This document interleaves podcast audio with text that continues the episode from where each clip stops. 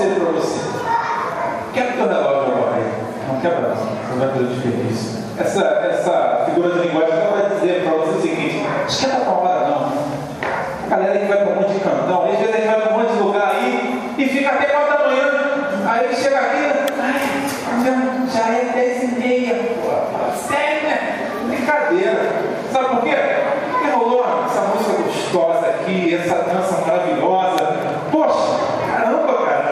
é, eu sinto o Espírito de Deus falando no meu coração. O coração está ardendo. Porque eu ouço a voz de Deus aqui nesse lugar. Eu estou falando e eu vejo que está falando com todos nós. Mas, nesse momento, nesse congresso de jovens chamado Chega Ele, Deus te convida a chegar mais pertinho ainda. Agora eu te convido a você ficar com o coração calminho, com a mente bem concentrada, não dá ideia para quem está do lado, querendo puxar assunto, falar de outro papo quê? Porque a Bíblia vai ser pregada agora. Eu gosto da Bíblia porque a Bíblia é o recado, o testamento que Deus deixou para a humanidade para que ela encontre a verdade, o caminho e a vida. Nós vamos ter a oportunidade nos próximos minutos de estar lendo isso. Olha que coisa preciosa.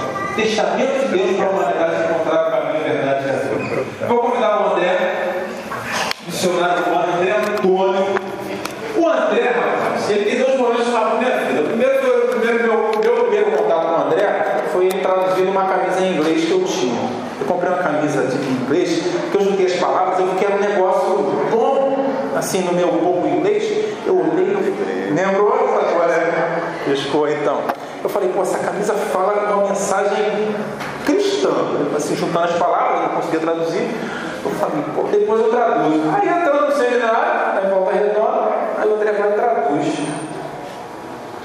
Viva simples para que os outros possam simplesmente viver. Estava escrito na camisa. Exatamente isso. É uma frase de Mahatma Gandhi, essa frase. Eu falei, pô, brother, gostei aí. É. Já conheci o cara, gente boa, entendeu? Que deixou traduzir a camisa. O segundo contato que eu tive com o André foi numa igreja batista, daquelas bem, né? Claro, claro. Fardado. Devidamente fardado. Ele não estava assim. Isso aqui é só nas horas vagas. Ele na sala- Imagina André de terno. Então, entrei numa igreja bem fleumática, bem britânica, aquela igreja bem batista, uma igreja fundada por norte-americanos há 60 anos atrás, né? Foi quase. 64 anos atrás, olha, lá em Volta Redonda no interior, né? Aquela coisa do teclado de tuba e tal.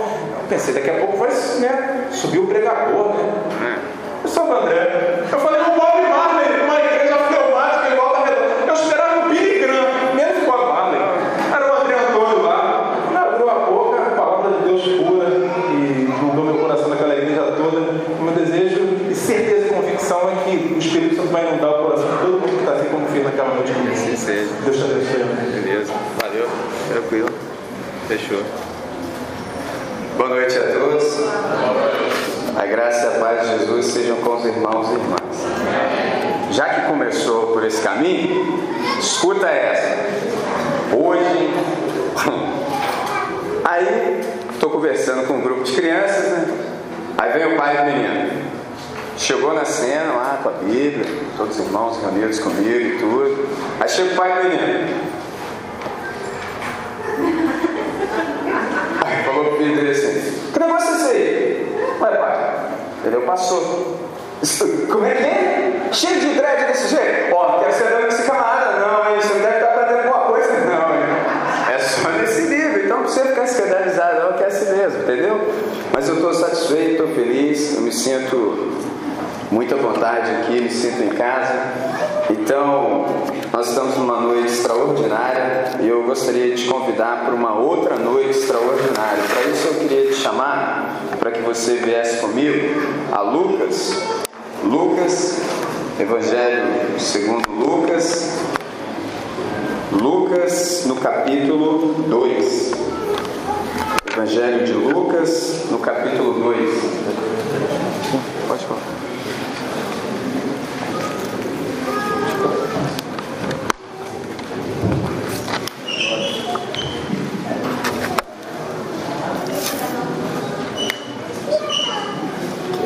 Vê se está na marca, esse aqui não cabe não. Tá. Lucas, no capítulo 2, Evangelho de Lucas.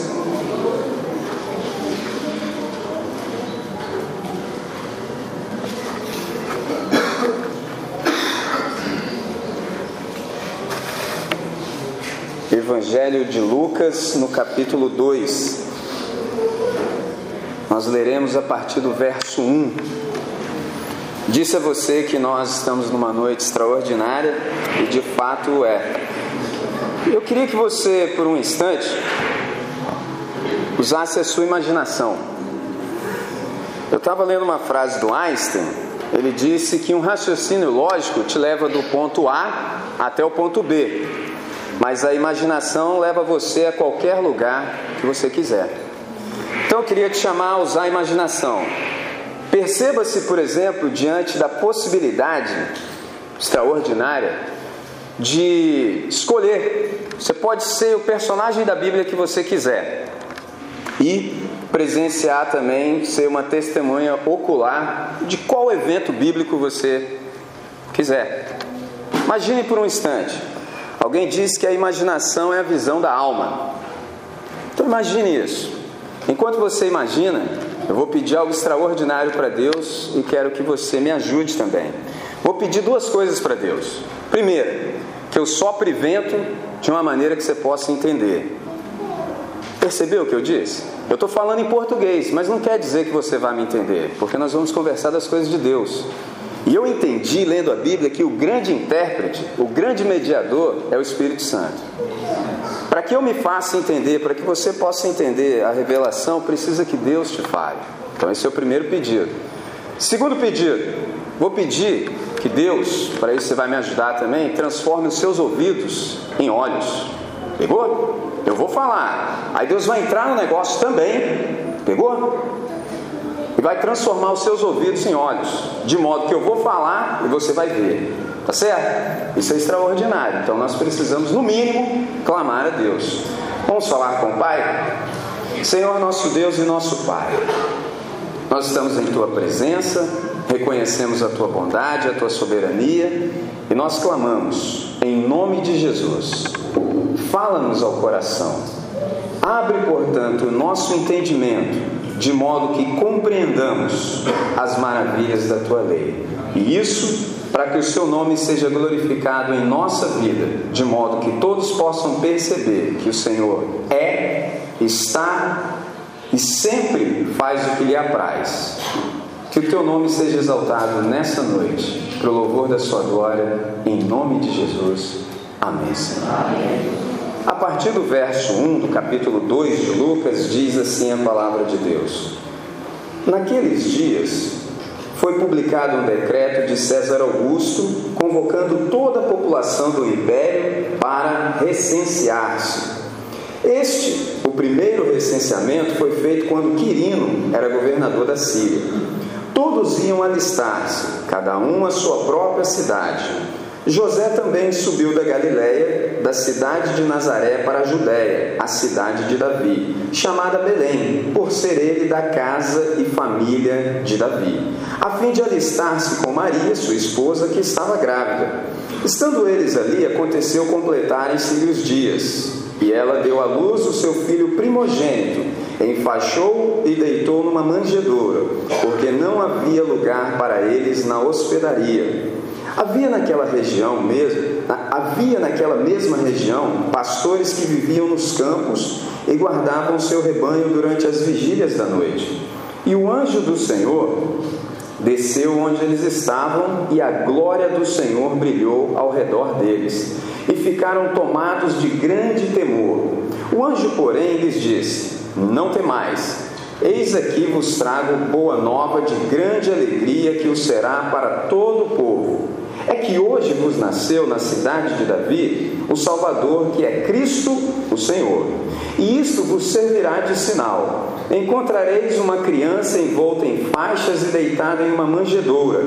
E subitamente apareceu com o anjo uma multidão da milícia celestial, louvando a Deus e dizendo: Glória a Deus nas maiores alturas e paz na terra entre os homens a quem Ele quer bem.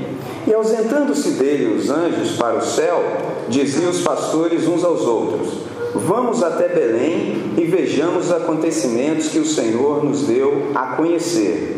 Foram apressadamente e acharam Maria e José e a criança deitada na manjedoura. E vendo-o, divulgaram que se lhes tinha sido dito a respeito deste menino. Todos os que ouviram se admiravam das coisas referidas pelos pastores. Maria, porém, guardava todas estas palavras, meditando-as no coração. Voltaram então os pastores glorificando e louvando a Deus por tudo o que tinham ouvido e visto como lhes fora anunciado. Bom, eu lhe dei a possibilidade extraordinária de você escolher ser um personagem e estar num evento histórico. A sugestão que eu lhe dou é exatamente essa no texto que nós lemos. Qual a sugestão? Se você pudesse ser qualquer personagem, sabe o que eu lhe diria para escolher? Eu lhe diria para você escolher ser um desses pastores. Se você pudesse ser qualquer personagem da Bíblia, qualquer evento histórico, eu lhe diria: escolha ser um desses pastores. E se você falasse assim, e qual o evento? Então, esse é exatamente que eu acabei de lhes dizer, do nascimento de Cristo.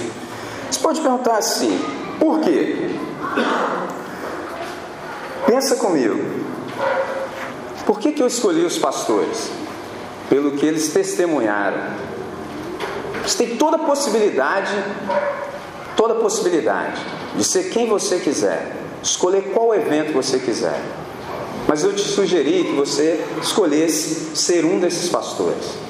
E eu pedi que você imaginasse, à medida que você vai ouvindo, tente ser de fato um desses homens. Então pensa comigo, como é que seria um serviço que exigisse a sua atenção, o seu cuidado, a sua vigilância, por exemplo, 24 horas por dia? Você tem que ficar atento. Não dá nem para pestanejar senão o lobo devora. Quem trabalha em regime de turno sabe o que eu estou falando. Viu? Não dá nem para dar aquela cochilada. Não tem como. Tem que prestar atenção. Ok. Imaginou? Então agora sinta o tédio que acompanha quando você trabalha até tarde. Isso porque é sempre monótono. Acontece nada. O normal é não acontecer nada. Você fica ali, olhando a ovelha, não pode dormir, não acontece nada. Monotonia, esse negócio é entediante. Ok. O que, que acontece aqui no meio de todo esse tédio? Às vezes eu e você temos uma dificuldade muito grande de perceber Deus nas pequenas coisas. Difícil isso. Por exemplo, quando a gente fala sobre vocação, entre aspas, Parece que o céu tem que se abrir, entendeu? Um anjo de fato vir falar contigo. Agora sim, sou um vocacionado ou uma vocacionada. Não necessariamente. O segredo é perceber Deus nas coisas pequenas. Esse aqui é o segredo. Está aí o tempo todo. Só que a gente não percebe. Mas nesse dia aqui, algo extraordinário aconteceu. Porque o normal era não acontecer nada. Era entediante. Mas nesse dia aqui o céu abriu de fato. E aí aconteceu algo fantástico. Às vezes nós temos uma dificuldade com essa palavra, por exemplo, assim, e o negócio vai ter um show. Não, quem sabe fazer show mesmo do bom é Deus. E aqui aconteceu um. E aquele lugar que era monótono, marasmo, se tornou um palco de luzes, de sons, de cores, Extraordinário. Sabe o que é o problema do ser humano com Deus? É que a gente faz show que não é para glorificar Deus. Esse aqui é o problema. Mas quem sabe fazer show mesmo, extraordinário, fantástico, maravilhoso, é Deus. Ele fez um aqui. Mas pensa, como assim? O que, que aconteceu? É que aquelas planícies se tornaram um palco. E aí o céu se rompeu em festa. Extraordinário isso. Perceba, por exemplo, o que, que o Lucas nos conta entre o verso 8 e 14. O que, que ele diz que aconteceu? A partir do verso 8.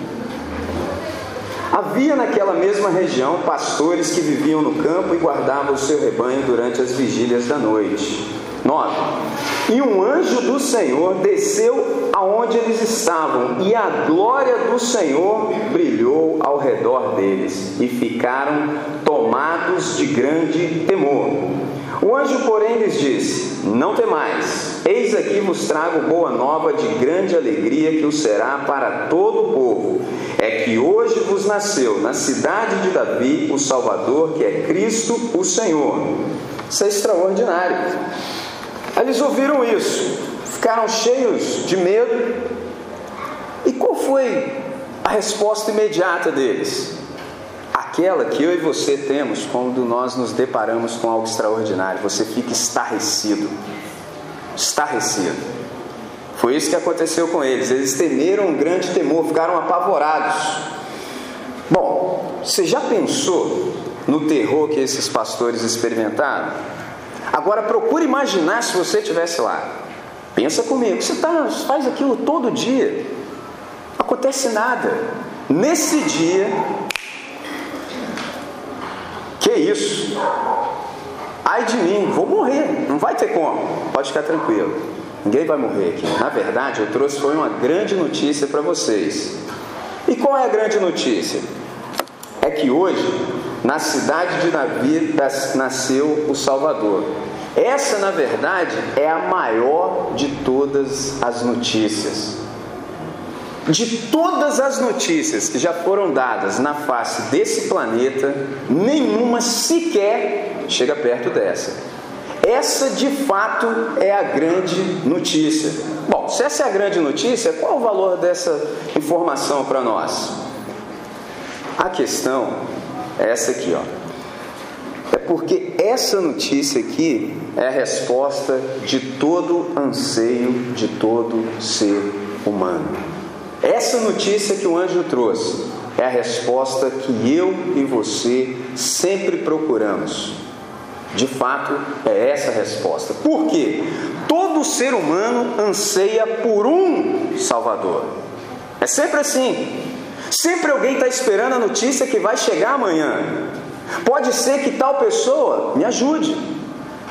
Pode ser que, se acontecer assim, as coisas melhorem. Por exemplo, eu tenho um amigo que gosta muito de futebol. Dá até gosto de ouvi-lo. Eu não entendo nada, sei de nada. No máximo tenho minha camisa que eu nem vou falar qual time. Pegou? Para não suscitar. Entendeu? Hum. Aí, meu amigo ele gosta de futebol. Aí chegou uma época assim que ele começou com um discurso assim: agora só está faltando duas, duas rodadas. Só que o time dele está na pindaíba. Não tinha jeito. Aí eu que não entendo nada, falei assim, mas tá esquisito esse discurso do cara aí, olha. Agora só falta duas rodadas. Aí os caras zoando, meu amigo falou assim, pra gente ir de vez pro buraco. eu falei, que isso, cara? Eu falei, oh, interessante esse negócio. Aí o pessoal que está na pindaíba fala assim: nós estamos assim agora, mas você vai ver no ano que vem, você vai ver como é que vão ficar as coisas. Aí o pessoal deposita toda a esperança no calor. Não, tem um cara aí, o cara é bom, agora vai. Mas nada. Pegou? Todo mundo anseia por um salvador da pátria. Tem que ter um de uma natureza. Seja o que for, o problema desse negócio é que nós colocamos mais expectativas sobre alguém, uma criatura, do que ele pode realizar. Aí você se frustra para todas as áreas. Não, se eu pegar aquele emprego, aí vai. Aí para pegar aquele emprego, você conta com fulano, que é o sobrinho do primo do seu cunhado. Não, não, conheço o cara, já está tudo resolvido. Tá nada. Não tá. Pegou? Salvador de algum modo. Aí você fica pensando que isso tudo vai fazer a coisa fluir. Qual era a boa notícia aqui de fato? É que hoje nasceu não um Salvador, mas o Salvador. Opa! Ah, agora o negócio começou a ficar interessante. Percebeu? Esse é o ponto. O pessoal gosta, né? Esse é. Não é que hoje nasceu um Salvador, é mais um, não. Hoje nasceu na cidade de Davi o Salvador, ou seja, todas as suas expectativas se realizarão nessa pessoa. É Ele. É isso que eu vim dizer para vocês hoje. Os pastores, uau! Coisa extraordinária. Extraordinária. Não é um mero Salvador, é o próprio Senhor. Eu me lembro de uma música do Ron Kenoli que se chama God is Able. Deus é capaz. E de fato ele é. Todas as nossas expectativas se cumprem em Jesus de Nazaré. Eis que vos trago novas de grande alegria. É que hoje, na cidade de Davi, vos nasceu o Salvador, que é também o Cristo. Isso é interessante. E eles disseram assim: ó, e tem um sinal. Você pergunta assim: qual o sinal? É que vocês vão encontrar uma criança enrolada em panos em uma manjedoura. Se você nunca pensou nisso, o maior susto que você pode tomar é dar de cara com Deus. Esse é o maior susto do universo. Geralmente as pessoas que não têm relacionamento com Deus têm medo de Deus. Já viu como é que você fica com medo de Deus? Já viu aquele irmãozinho que ora mais e tudo? Você viu como é que você fica com medo de andar com ele? Vai que Deus conta os meus pecados aí dos caras, eu ficar feio. Você viu o cara assim? Ali eu não vou não, assim, não. Né? Você fica com medo. Quem não tem relacionamento com Deus, não conhece, tem medo de Deus, tá? fica horrorizado, fica apavorado. Só que ele disse que Deus nasceu. Ih, ai, ai. Só que tem um sinal. Qual é o sinal? Vocês vão encontrar uma criança. Você já parou para imaginar? Você percebeu o que nós ouvimos hoje aqui? Que Deus é. Deus é incomensurável, não tem tamanho, não tem começo, não tem fim. Aí você imagina Deus se reduzindo, reduzindo, reduzindo, reduzindo, reduzindo, reduzindo, reduzindo, reduzindo, reduzindo, reduzindo, até se tornar uma criança que cabe no berço. Você tem medo de criança? Percebeu? Só meu Deus do céu, que coisa extraordinária! Um Deus que cabe no berço, nasceu. Todas as nossas expectativas que nós nutríamos ao longo dos séculos está em uma pessoa e ele está aqui pertinho de nós. E tem mais, hein? Ele cabe num berço. Ah, isso é demais. Você já parou para pensar nesse negócio? Você já imaginou uma coisa dessa? Foi isso que Deus fez. Porque eu e você dizemos assim: Deus está aqui, qual a resposta? Só tem um detalhe: Ele está sim. No entanto, Ele não está se manifestando em plenitude. Porque se Deus estivesse aqui se manifestando plenamente, mas eu duvido que eu e você com essa carcassinha aqui nossa a gente estava aqui. Não dá para aguentar, irmãos. Não tem como. Como é que esse Deus que nós trememos nas bases e nem a gíria, Pegou? Você treme de ver, você fica espantado, você fica assombrado, horrorizado, terrificado. Como é que esse Deus vai vir e se relacionar conosco cheio de pecado? Ela vai fulminar todo mundo. Aí Deus se reduz, se reduz, se reduz, se reduz, se reduz, se reduz, se reduz, a ponto de se tornar uma criança indefesa que cabe num berço. Você já parou para pensar se você tivesse lá? Isso é extraordinário. Primeira coisa, então, é a resposta de todo o nosso anseio, um Deus que cabe no berço. Agora eu lhe pergunto: e se você tivesse lá, como é que seria a sua conversa? Rapaz, eu. Ai, meu Deus. Como é que você ia ficar? Você não sabe se você cuida de ovelha, você não sabe se você vai lá ver esse negócio mesmo, você não sabe o que você fala com seu amigo. Você parou para pensar nesse negócio?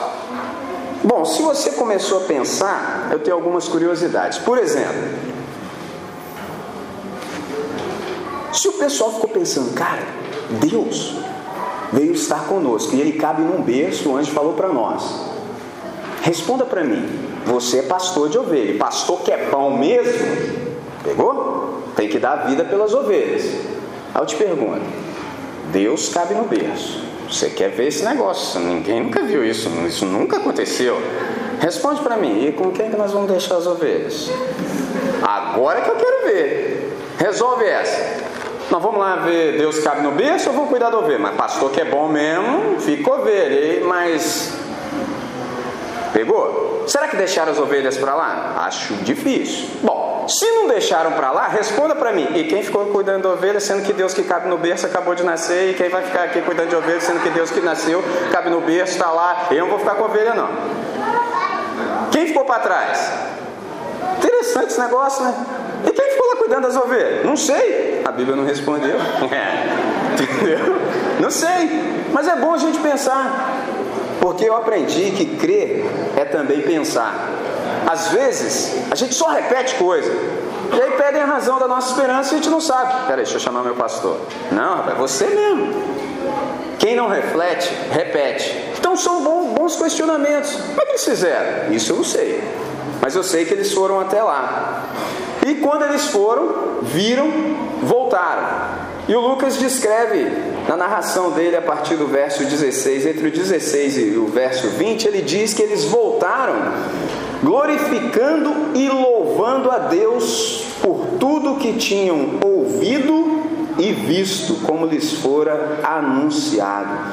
É interessante que eles ouviram, viram e voltaram para o cotidiano deles. Aí você pergunta assim: como é que foi essa volta?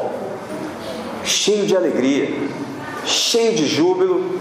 E é interessante que eu quero te falar uma coisa: louvor nunca é ação. Então, às vezes, eu já estive em lugares assim que aí a pessoa que está dirigindo fala assim: então, vamos cantar animado e tal. Não, pera aí, calma, vamos devagar. Louvor não é ação, louvor é reação. Então, você percebe algo do caráter, da natureza de Deus e os seus lábios irrompem em louvor. É uma reação àquilo que você percebe de Deus. Para que você não esqueça nunca: louvor é da boca para fora, adoração é da boca para dentro. Por isso que Deus, certa feita, através de Isaías, disse assim: Esse povo me louva com, mas o seu coração está longe de mim. Esse aqui é o problema. Então, esse pessoal aqui, como eles contemplaram algo extraordinário, aí os lábios deles irromperam em louvor. Por isso que eu te disse: olha, se você tivesse diante dessa possibilidade extraordinária de escolher qualquer personagem bíblico para ser, eu te sugiro, escolha os pastores. E o evento é o nascimento de Cristo. E aí você me pergunta, aí por quê? Pelo que eles testemunharam, pelos, pelo que eles ouviram e viram. E o que, que eles ouviram e viram? Eles viram com os próprios olhos o nascimento de, de um ser humano por excelência você pensa, como assim? É porque eu e você, às vezes nós perguntamos assim ou ouvimos: será que Jesus de Nazaré era tão humano quanto eu? Pergunta equivocada, o contrário é que é verdade. Por quê? Em Jesus de Nazaré, nós vemos Deus como Ele é e o ser humano como deve ser. Portanto, a pergunta é: será que eu sou tão parecido com Jesus de Nazaré? Será que eu sou tão humano como Jesus de Nazaré? Ué, essa que é a pergunta. Aí você se compara. Quer se comparar? Compare-se com Jesus de Nazaré. Dia após dia. Deixa eu ver se eu estou legal mesmo. Deixa eu ver se eu sou bam, bam, bam. Deixa eu ver se eu sou bom. Só olha para Jesus. Que geralmente eu e você, quando nós nos comparamos com o outro, ou é para depreciar, ou é para nos elevar. Só que toda comparação entre o próximo é carnal. Se eu e você quisermos nos comparar, o paradigma é Jesus de Nazaré. Então a gente olha para Jesus e fala assim: desde que eu o conheci, o quanto eu estou mais parecido com Ele, o quanto eu estou sendo transformado de glória em glória na Sua própria imagem, como que pelo Senhor o Espírito. Essa que é a grande questão. Então eles viram ser humano por excelência. Só que o anjo diz assim: ó, e essa é uma boa notícia. Pergunta, boa notícia para quem? é que hoje vos nasceu. A boa notícia é para vocês, a boa notícia é para nós. Hoje nasceu aquele que vai cumprir todas as nossas expectativas, porque ele nasceu para nós. Em Jesus de Nazaré, todos os nossos anseios podem ser satisfeitos, porque Deus disse assim certa feita: porque Deus amou o mundo de tal maneira que deu seu Filho unigênito, para aquele, que todo aquele que nele crê não pereça, mas tenha vida eterna. E o que é vida eterna? João 17, verso 3 responde: A vida eterna é esta, que te conheçam a ti como Deus verdadeiro e a Jesus Cristo a quem enviaste. Só que esse ser humano extraordinário que os pastores viram tinha dois títulos: Cristo e Senhor. Isso para nós, às vezes, é um problema. Que as pessoas já ouviram dizer assim: ah, o camarada está fazendo feio por aí, sabe? O cara fazendo feio. Aí a resposta é: não, André, sabe o que, que acontece? É porque ele já aceitou Jesus como Salvador. Mas agora está faltando ele aceitar Jesus como Senhor. Eu falei: ah, é? Isso agora existe? O pessoal inventa umas novidades, como se isso fosse possível. Aí dividiu. Não, não, não. Meu negócio com Jesus, a nossa parceria se restringe ao âmbito. Aí tem que ter uma explicação bonita, plausível. Restringe tão somente ao âmbito da soteriologia. Jesus tão somente me salvou, aleluia, glória a Deus, bendito seja teu nome. Tá, mas e aí o Senhor? Não, isso aí. Hoje vos nasceu na cidade de Davi, o Salvador, que é Cristo o Senhor. Ou eu e você, de fato, reconhecemos que Ele é o Senhor, ou então não aconteceu nada, a gente só mudou de religião. Pegou? É isso, porque em Jesus de Nazaré todos os nossos anseios são respondidos. Deus amou e deu. Por quê? Porque Ele de fato é amor. E por que, que ele deu Jesus de Nazaré? Essa é a grande pergunta. Para quê? Isso é uma coisa que muita gente tem dificuldade. Por exemplo, por que, que Deus salva? Fácil. Porque Deus ama. Tá, e para quê? É mesmo, né?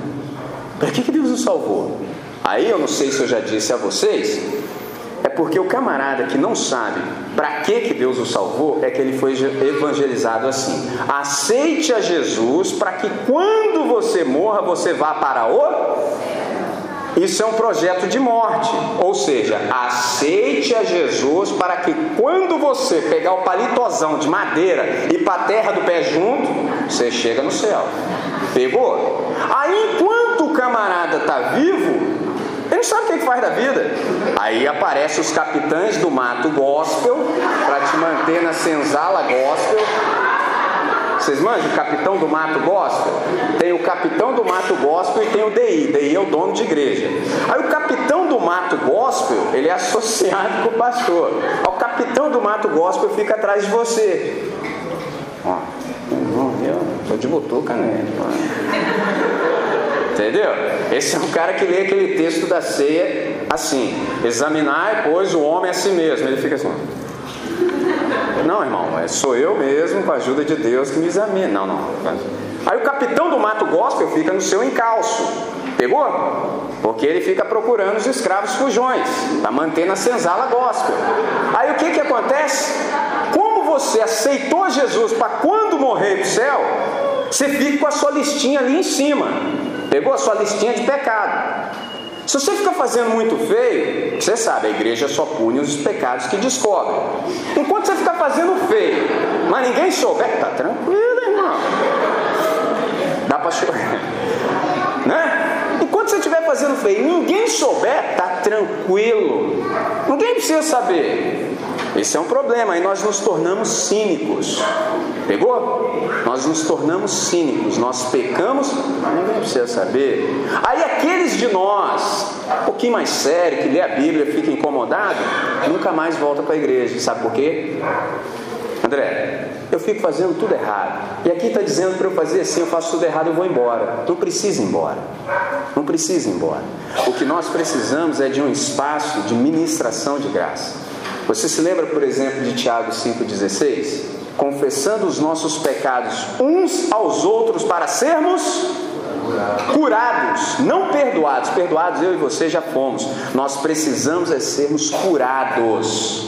Então eu preciso e você precisa de ter alguém de sua inteira confiança em que você possa dizer: Eu estou com um problema. Isso vem me afligindo há muito tempo e eu percebo que as coisas não devem ser assim. Sabe o que vai acontecer quando você tiver ousadia de fazer isso? O outro vai dizer: Você também? O C.S. Lewis diz que amizade é quando alguém diz: Você também? Aí você começa a parar com essa ideia de que crente é super-homem. Não existe esse negócio, não. Não tem esse negócio não, nós somos fracos, aí que nós somos fortes. Pegou? Só que aí, como às vezes a gente não tem esse negócio, a gente fica com essa causada aí. Entendeu? Cheio de conversa fiada. E os capitães do mato gostam no seu encalço. Pegou? Só que tem um detalhe. Para que que Deus nos salvou? É a grande pergunta. Para quê? Eu aprendi uma coisa com os meus mestres que eles me disseram o seguinte: aproxime-se desconfiado da Bíblia de que ainda alguma coisa no texto que você não percebeu. Sempre se aproxime desconfiado da Bíblia que tem alguma coisa naquele texto que você não viu. Aí você fala assim: Deus, só mostra para mim. Quando só me mostrar, eu vou contar para todo mundo. Eu percebi algo aqui e vim aqui contar para você. Sabe o que eu percebi? Primeira coisa, quem escreveu esse texto é um historiador. Então o Lucas, ele tem um poder de síntese fantástico, extraordinário. Ele diz muito com poucas palavras. Perceba que o lugar onde esses pastores, que eu pedi para que você imaginasse, estavam, era perto de Belém. Era um lugar que se chamava Migdal Éder. Duas coisas aconteciam nesse lugar. Primeiro era ali a sepultura de Raquel. E outra, esses pastores estavam guardando as ovelhas para Páscoa. Aí você precisava cuidar dessas ovelhas, inspecionar essas ovelhas, para perceber se elas estavam aptas para o sacrifício. Quando o anjo desceu e apareceu, ele disse algo que o João Batista disse e que nós nessa noite também já dissemos, e eu vou repetir. Eis o Cordeiro de Deus que tira o pecado do mundo. Por que, que Jesus chama Jesus? Lhe, lhe, lhe porás o nome de Jesus, porque ele salvará o seu povo dos seus pecados. Qual foi a notícia do anjo?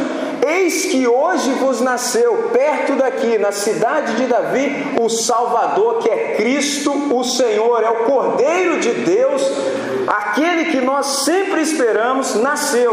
Ora, se esses homens cuidam de ovelhas que serão levadas para o sacrifício, eles foram lá ver se de fato esse Cordeiro é apto, se ele é real, e vão sair para anunciar.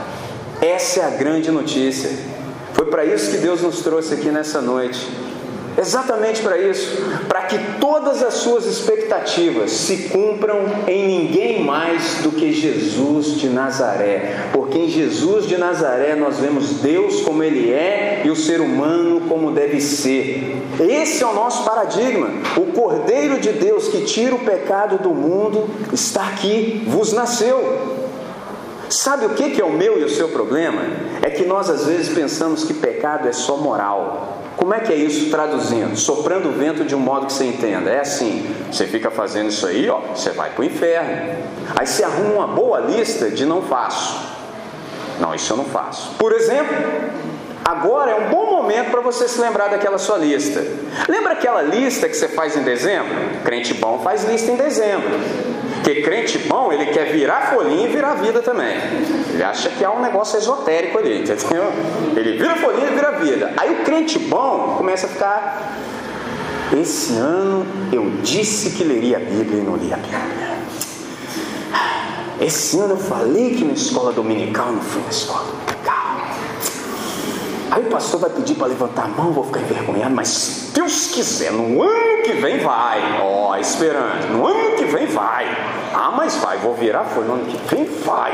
Aí o cara faz a listinha dele, pegou? Este ano eu não fiz, mas no ano que vem vai. Aí ele apresenta a listinha dele para Deus.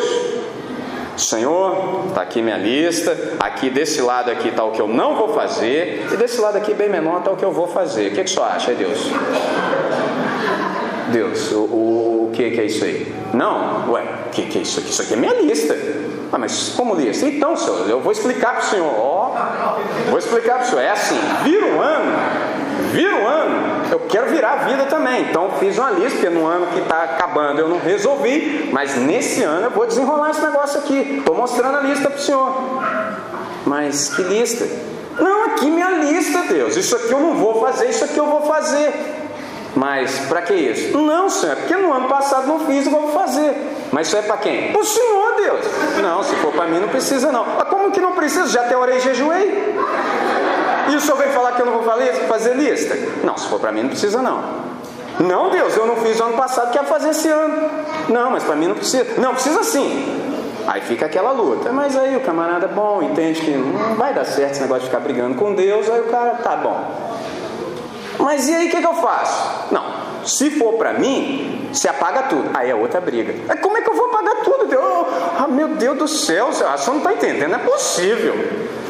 Aqui está o que eu não vou fazer, o que eu vou fazer. Não, se for para mim, não precisa não, apaga. Não vou pagar. Aí é outra briga. Aí o camarada bom sabe que brigar com Deus não vai dar certo, aí ele vai apaga a lista. Aí Deus fala assim: se for para mim, você apaga tudo e deixa que eu preencho. Coloca só seu nome no final. Pegou? É assim. Deixa que ele preenche, pode ficar tranquilo. Mas a questão aí, para que, que Deus salva? Para quê?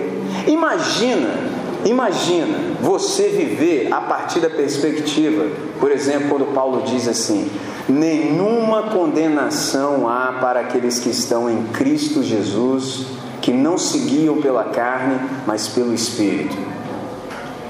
Já parou para pensar nisso? Você já parou para pensar o que eu e você podemos ser a partir da cruz de Jesus? Você já parou para pensar nisso? Saber que você não precisa viver aterrorizado. Ah, meu Deus, não, rapaz. Isso aí foi na cruz do Calvário. Isso aí é para quem não tem intimidade com Deus. Para quem tem intimidade com Deus, é outro assunto.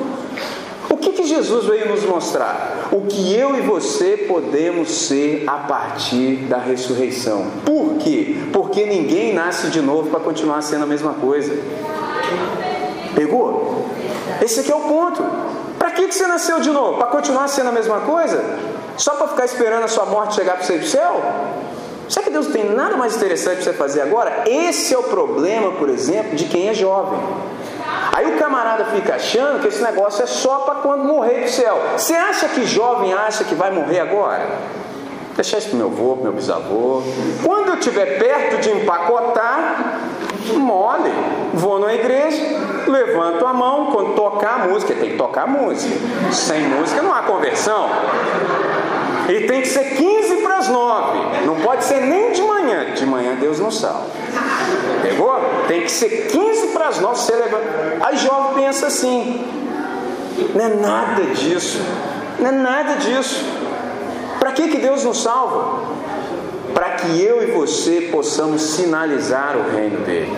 O que, que é o reino de Deus? É a nova realidade em que só a vontade de Deus é feita de modo pleno na terra como é no céu. É para isso que nós oramos. É para isso. É para isso que eu e você estamos aqui na história. É para que andando aqui pelas ruas de Ponto Chique, eu e você percebamos o seguinte: isso aqui não está do jeito de Jesus de Nazaré. Isso aqui não está legal, não. Vou chamar mais uns dois ou três, nós vamos nos reunir em oração, isso aqui vai mudar. E muda mesmo. Sabe por que, que muda? Porque eu e você, somente no universo é que podemos dizer algo assim, amém. Ou seja, assim seja. Enquanto nós que somos igreja não dissermos amém, não vai acontecer nada. Percebeu? É para isso que Deus nos salva, para que dia após dia, ao invés de eu e você ficarmos preocupados em ir para o céu quando morrer, não, que eu e você transformemos o lugar da nossa habitação no mais parecido com o céu o possível, aqui e agora. É para isso que Deus salva seres humanos, é para isso que Deus nos trouxe aqui nessa noite. É por isso que Deus falou assim: chega aí que eu quero te falar algo. Eu quero lhe desafiar nessa noite para que você viva, não mais de acordo com a sua história, viva a partir daquilo que Deus conseguiu lhe mostrar hoje, viva a partir da sua imaginação. Uma vez eu fiz um exercício, um só. Eu pensei assim: como seria a minha vida se eu cresce em tudo o que Deus diz a meu respeito? Sabe o que aconteceu? Eu comecei a gostar. Eu me deslumbrei. aquilo que eu vi, eu falei, Deus, pode ser desse jeito aí que o Senhor está falando? Ele falou, e muito mais, e muito mais, e muito mais. Às vezes eu e você dizemos que nós temos fé porque acreditamos em Deus. Eu vou te falar algo que eu já disse aqui, mas talvez nem todos ouviram. Isso, até os demônios sabem e estremecem. Sabe o que é fé? Fé é você crer no caráter de Deus. Fé é você acreditar que Deus acredita em você. É para isso que eu e você estamos aqui agora. Você não é o que os outros dizem que você é. Você não é nem o que você pensa que é. Você é quem Deus diz que você é. Quem Deus diz que você é. Essa é a grande questão. Viva a partir dessa perspectiva. Viva a partir dessa percepção. Tão somente isso. Que Deus nos abençoe. Vamos orar? Vamos falar com o Pai? Senhor nosso Deus e nosso Pai, nós queremos te agradecer por essa noite maravilhosa, queremos te agradecer pela exposição da tua palavra e nós queremos te agradecer pelo teu presente que nos propicia um novo presente. Nós queremos te pedir auxílio, Pai, que nós desfrutemos do nosso presente que é Cristo Jesus de uma maneira que venha glorificar o teu nome. Que nós vivamos a partir da perspectiva da cruz, Senhor. Que o Senhor nos enxerga, enxerga perfeitos, plenos e completos em Jesus de Nazaré. Que todas as pessoas que têm contato conosco possam perceber de um modo inequívoco, Pai, que o Senhor existe e que, portanto, existe uma maneira correta de se viver. Nós te agradecemos com todo o nosso coração por essa noite extraordinária Felizes, ó Pai, pela manifestação de todos os dons e talentos que podemos contemplar e assistir nessa noite. Tudo isso nós te entregamos como um culto, como um sacrifício suave diante de Ti mesmo, em nome de Jesus, hoje e sempre. Amém, Senhor. Amém. Cláudio.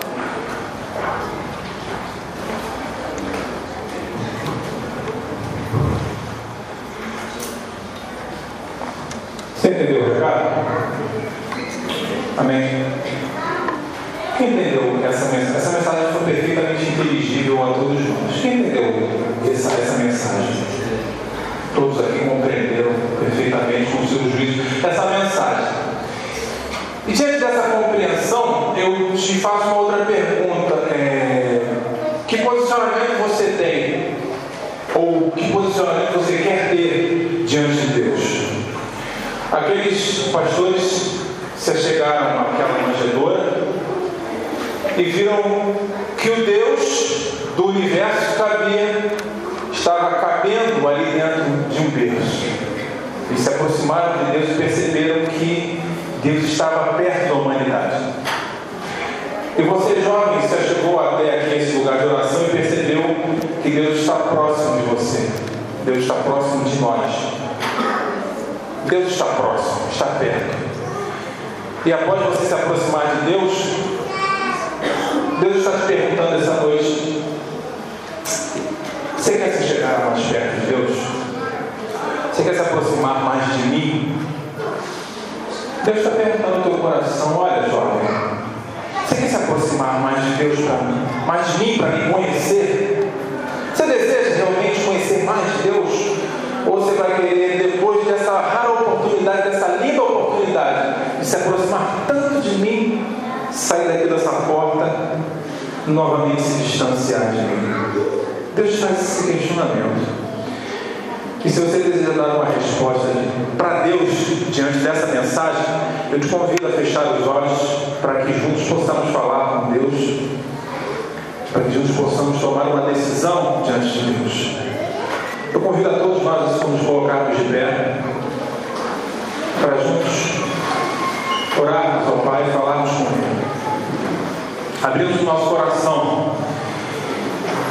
Eu entendo que estar perto de Deus é o melhor posicionamento que um jovem possa ter num estilo de vida tão promíscuo, tão vadio, tão cancrenoso, que insiste e nos convidar.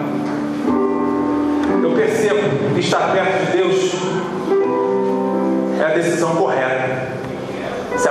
de decisão correta. Por isso eu queria perguntar a você, jovem, crente ou não? Eu queria perguntar a você: você quer se aproximar de Deus? Você quer se chegar mais perto de Deus nessa noite? Nessa sua oração, você deseja realmente, olha, eu quero me aproximar mais de Deus. Eu quero que essa alegria que durou aqui essa noite, que ela não se extingua. Momentos tristes virão sim, mas eu quero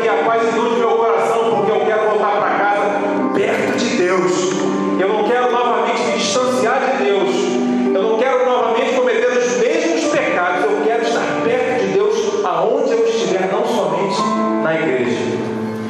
Você deseja isso? Levante uma das suas mãos e confesse para o Senhor. Não é para mim, não é para a igreja, não é para ninguém. Se você deseja estar perto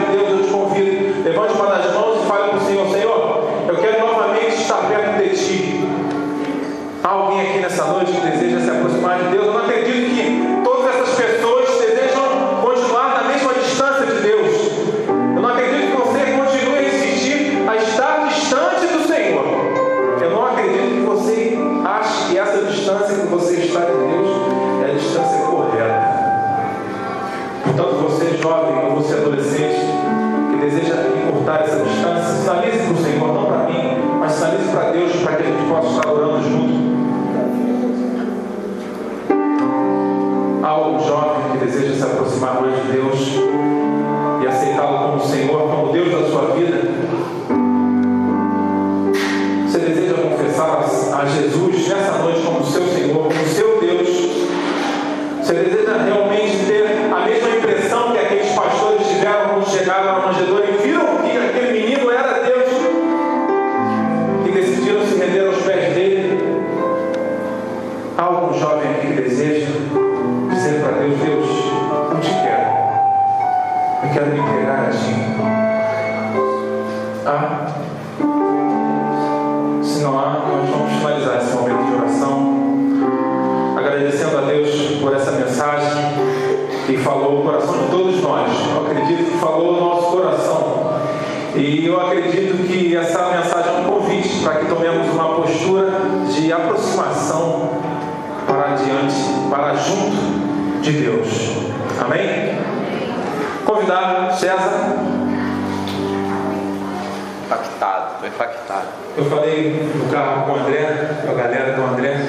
Eu falei, pô, vocês vão conhecer um camarada que é poeta profeta. Poeta barra profeta. É, quem não teve a oportunidade de ouvir o CD do César, pô, compra. Vale a pena. É, você não vai dar abençoando dele, não, você vai dar abençoando é você, porque as letras que. Várias canções que não foram tocadas aqui realmente me abençoam muito e falam ao coração. E o César vai encerrar essa noite com uma canção que ele cantou lá, aquela pitadinha que ele. Sabe qual é? né? Então, Sei, então sei. manda bala contigo. Antes, o Espírito